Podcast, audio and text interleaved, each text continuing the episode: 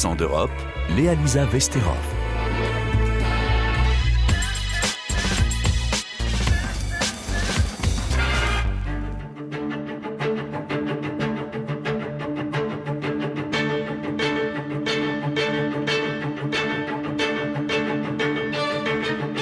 Bonjour, 8 millions d'Ukrainiens ont fui leur pays depuis le début de l'invasion russe. Un mouvement de population inédit, le plus important qu'ait connu l'Europe depuis la Seconde Guerre mondiale. La Pologne en sait quelque chose. Ce voisin de l'Ukraine accueille à lui seul pas loin de la moitié de ses réfugiés. Depuis un an, le quotidien des Polonais est donc totalement bouleversé. Exemple dans la petite ville de Przemyśl, à quelques pas de l'Ukraine, où la vie de tous les jours a complètement changé, Martin Chabal. Dans cette petite ville à la frontière de l'Ukraine, il a fallu gérer une situation inédite. Tous les jours, près de 50 000 réfugiés sont arrivés ici où personne n'était préparé à accueillir autant de monde. Le maire de Przemyśl, Wojciech Bakun, n'a pas démérité. Pour une ville de 60 000 habitants qui a été traversée par près de 2 millions de réfugiés, je crois que nous avons fait ce qu'il fallait.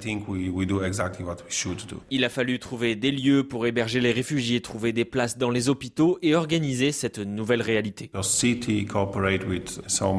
On a pu s'en sortir grâce aux différentes institutions, l'État ou le Haut Commissariat des Nations Unies pour les réfugiés par exemple.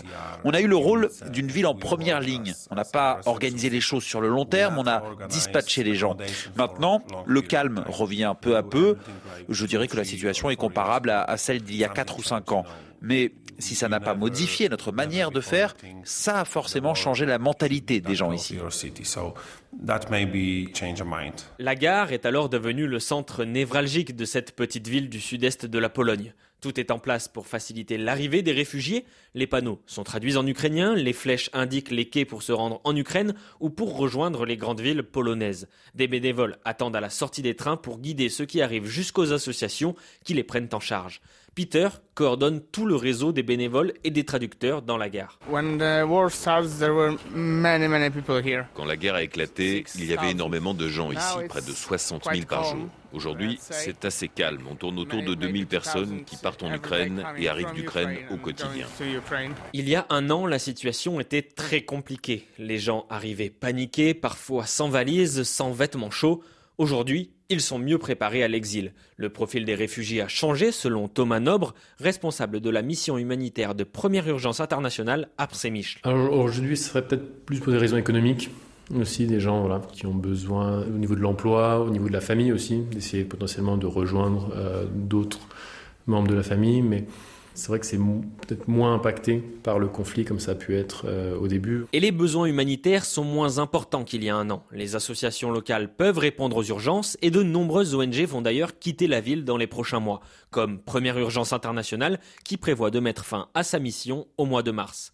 Après un an de guerre, ce sont parfois même les réfugiés eux-mêmes qui prennent le relais pour aider ceux qui arrivent. Ivana Danileiko est arrivée de Kiev avec son mari au début du mois de mars de l'an dernier. Ils ont mis en place des cours de chant ukrainiens à Przemyśl. Être ici à Przemyśl et y travailler me permet d'aider l'Ukraine et les Ukrainiens. Si j'avais décidé de rester à Kiev, c'est moi qui aurais eu besoin d'aide, du moins financièrement. Et vivre ici me permet de travailler pour mes amis en Ukraine. Je donne de l'argent à ceux qui en ont besoin. J'ai vraiment ce sentiment profond que je participe à l'effort national en vue de la victoire de l'Ukraine. À travers ses cours de musique, Ivana veut défendre la culture ukrainienne, montrer qu'elle est bien différente de la culture russe, n'en déplaise au Kremlin. Elle souhaite aussi créer un pont entre les Polonais de Przemyśl et une communauté ukrainienne qui s'est largement agrandie depuis un an et qui participe aujourd'hui à la vie de la ville.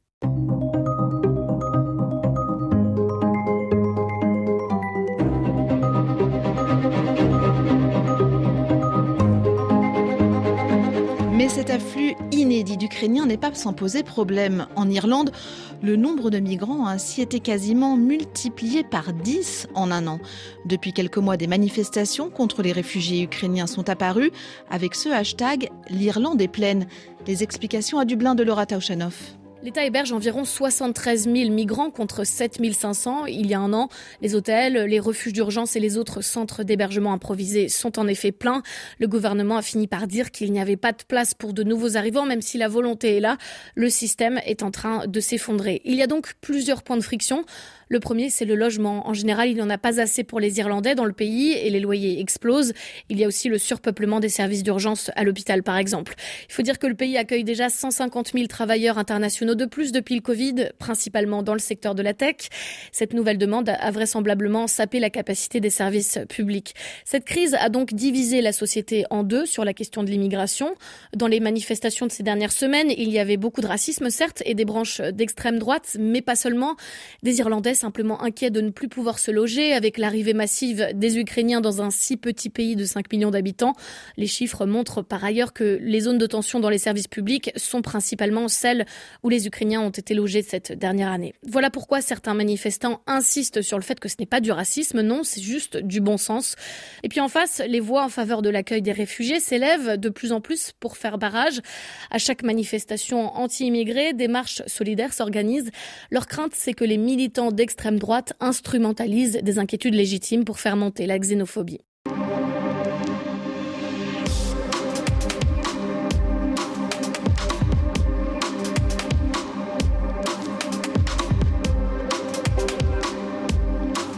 Comment faire respecter le droit international humanitaire sur un terrain de guerre?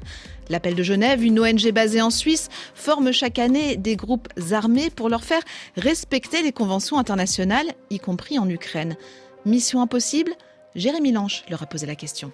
Si le monde semble avoir découvert en 2022 que l'Ukraine était en guerre, l'appel de Genève est présent sur place depuis plusieurs années. Les groupes armés s'y sont développés à vitesse grand V depuis 2014 et l'insurrection des séparatistes du Donbass Problème, si les armées nationales sont censées être formées au droit international humanitaire, les milices n'en savent quasiment rien. Je peux vous prendre un exemple très concret, la question des enfants. Alain Delétro est le directeur général de l'appel de Genève. D'abord, le plus simple, c'est l'âge de recrutement, ça c'est très clair. Des engagements comme quoi ils ne recruteraient pas des jeunes en dessous de 18 ans. Après, par exemple, vous avez l'ennemi qui est barricadé derrière l'école. Qu'est-ce que le combattant a le droit de faire? Peut-il considérer cette école, oui ou non, comme euh, une cible légitime? C'est extrêmement concret.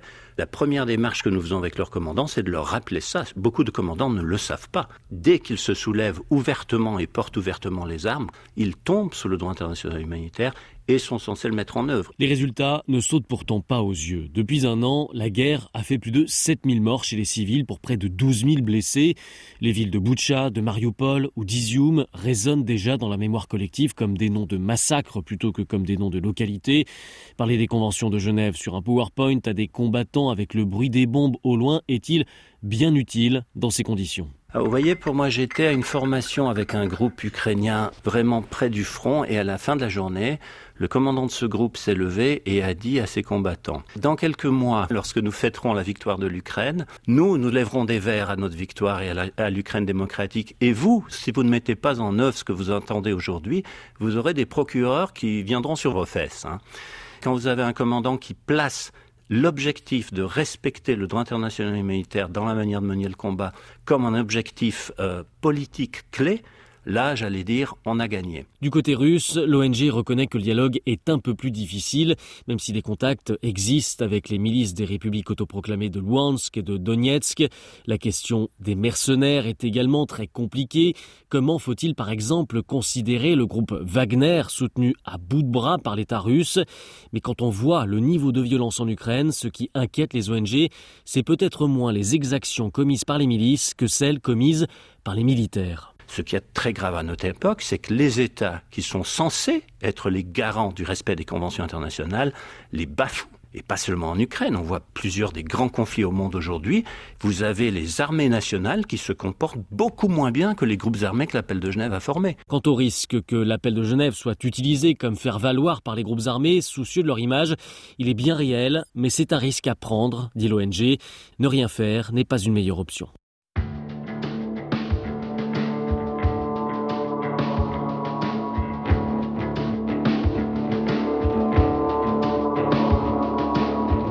Alors que la guerre en Ukraine est un sujet de préoccupation mondiale, le Festival international de cinéma qui se tient en ce moment dans la capitale allemande, la Berlinale, a braqué ses projecteurs sur le cinéma ukrainien. We Will Not Fade Away, en français Nous ne disparaîtrons pas, fait partie de la sélection officielle. Réalisé par Alisa Kovalenko, ce film suit le quotidien de cinq adolescents vivant dans le Donbass sur la ligne de front. Le reportage de notre envoyé spécial Sophie Torlotin.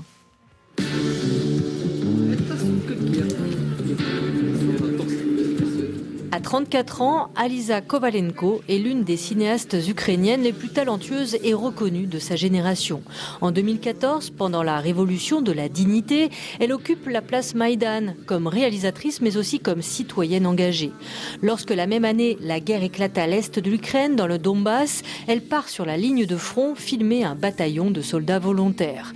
Capturée par des séparatistes pro-russes, elle est interrogée par les services de contre-espionnage russes et subit des violences sexuelle. Dans son premier documentaire, Alice in Warland, elle raconte comment elle est passée du cinéma à la réalité de terrain.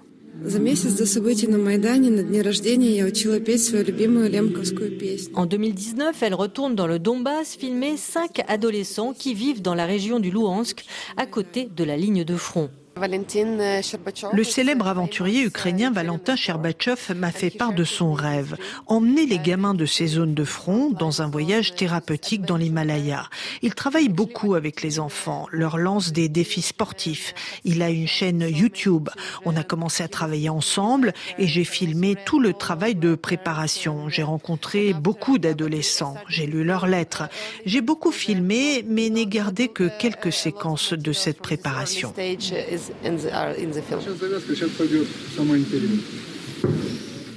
Ils s'appellent André, Ilya, Léra, Lisa et Ruslan. L'un rêve de construire sa propre moto, une autre s'adonne à la peinture, un troisième voudrait devenir rappeur.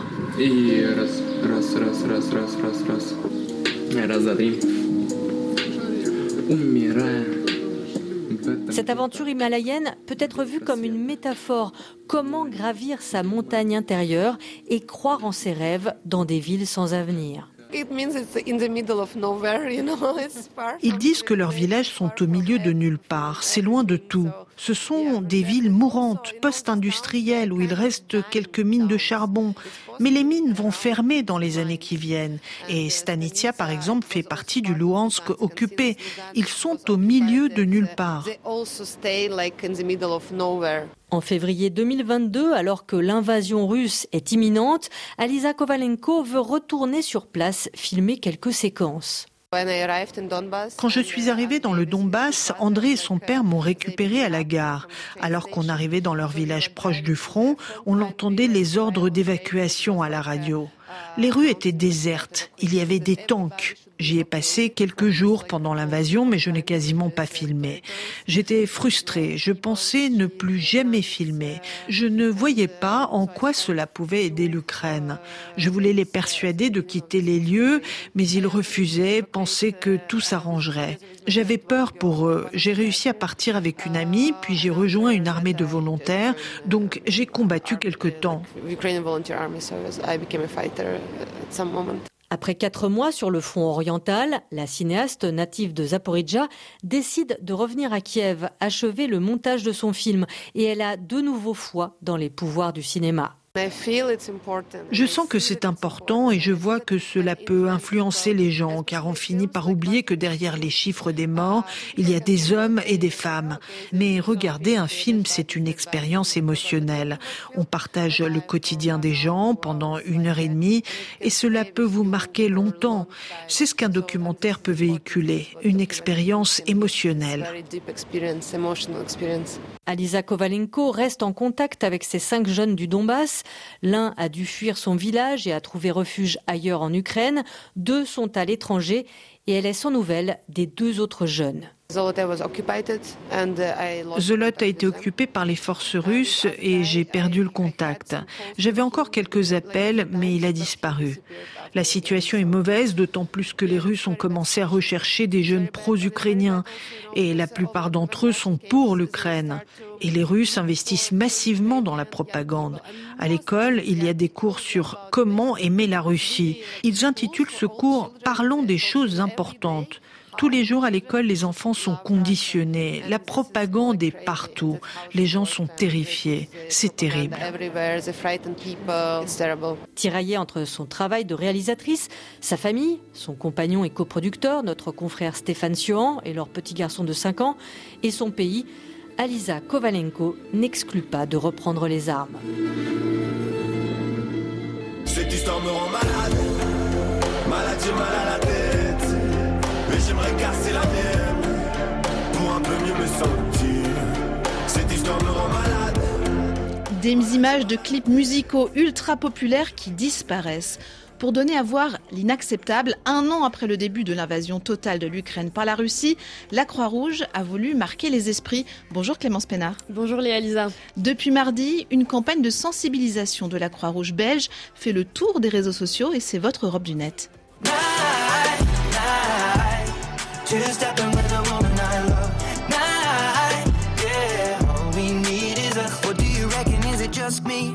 Cette musique, vous la reconnaissez sûrement, Two Step, un des hits récents d'Ed Sheeran.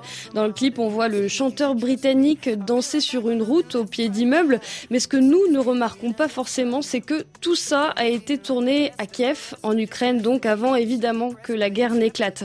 Un an après le début de l'invasion de l'Ukraine, la Croix-Rouge a voulu marquer le coup, et pour ça, elle a fait disparaître les images de plusieurs clips musicaux. Je m'explique, désormais pour Two Step, par exemple, exemple, après quelques secondes de la version initiale, la mention vidéo non disponible apparaît avec un fond noir sans décor ni acteur, mais simplement quelques lignes brèves qui décrivent les scènes comme celle-ci. Ed Sheeran chante au milieu de la rue Petra Rigorenka de Kiev. En fait, depuis le tournage de ce clip, évidemment, certains lieux ont en partie été détruits par les affrontements violents et ne ressemblent plus du tout à ce qui avait été euh, filmé. Pour Nancy Ferroni, porte-parole de la Croix-Rouge de Belgique, masquer les images de ces musiques rappelle à quel point, du jour au lendemain, le sort des Ukrainiens a basculé. Dans le clip de Chiran, on voit pas mal de, personnes qui sont dans la rue et ces personnes, à l'heure actuelle, ont peut-être fui leur maison et euh, leur pays. donc, on, on, on est peut-être sans nouvelles de certaines d'entre elles et c'est ça qui est inquiétant. C'est pour alerter, la, alerter le public sur le fait que des millions de personnes qui sont toujours en Ukraine aujourd'hui sont elles aussi menacées de disparition éventuellement. Clémence, d'autres artistes participent également à cette campagne. Oui, ils sont huit au total à avoir répondu présent. On peut citer Georges Ezra pour son titre Paradise ou encore Years and Years avec Shine. Sur YouTube, ces clips ont fait des millions de vues, 50 millions de vues pour Two Step par exemple. Ils n'ont donc pas été choisis au hasard, mais surtout tous ont été réalisés en Ukraine. Avant le, conflit, il y avait énormément de, de production, euh, images, musique, enfin beaucoup de choses qui étaient faites en Ukraine et des choses qu'on qu'on pourrait plus se permettre de faire aujourd'hui. Le Belge Roméo Elvis participe aussi à cette campagne, lui avec son clip Malade, qu'on a entendu au tout début pour introduire euh, cette chronique. À un moment de la vidéo, on le voit rapper, assis sur une chaise au beau milieu d'un hangar. Et cette scène, vous l'aurez compris, ça se passe aussi à Kiev, dans le chantier naval de Ribalski. Et ces clips modifiés, ils vont être diffusés sur les chaînes musicales? Oui, et ce pendant euh, quelques semaines. On pourra aussi les retrouver sur la page YouTube de la Croix-Rouge de Belgique. Nancy Ferroni, à nouveau. Au départ, tout le monde est très solidaire dans les premiers mois du conflit. Et puis petit à petit, ça s'inscrit dans la durée, ça devient un peu routinier comme ça et on a tendance un, peu à oublier ce qui se passe là-bas, mais euh, c'est un peu aussi, ça peut permet aussi de rafraîchir un peu la mémoire du, grand public et de lui dire euh, que, ben, hélas, un an après, il y a toujours des, des millions de personnes qu'on doit continuer d'aider. Selon les chiffres de la Croix-Rouge, ce sont en effet 17 millions de personnes en Ukraine et dans les pays d'accueil des réfugiés qui ont besoin aujourd'hui encore d'une assistance humanitaire. Merci Clémence Pénard, vous retrouve jeudi prochain. Accent d'Europe, Guillaume Buffet à la réalisation. Retrouvez-nous partout et à toute heure en podcast. Abonnez-vous.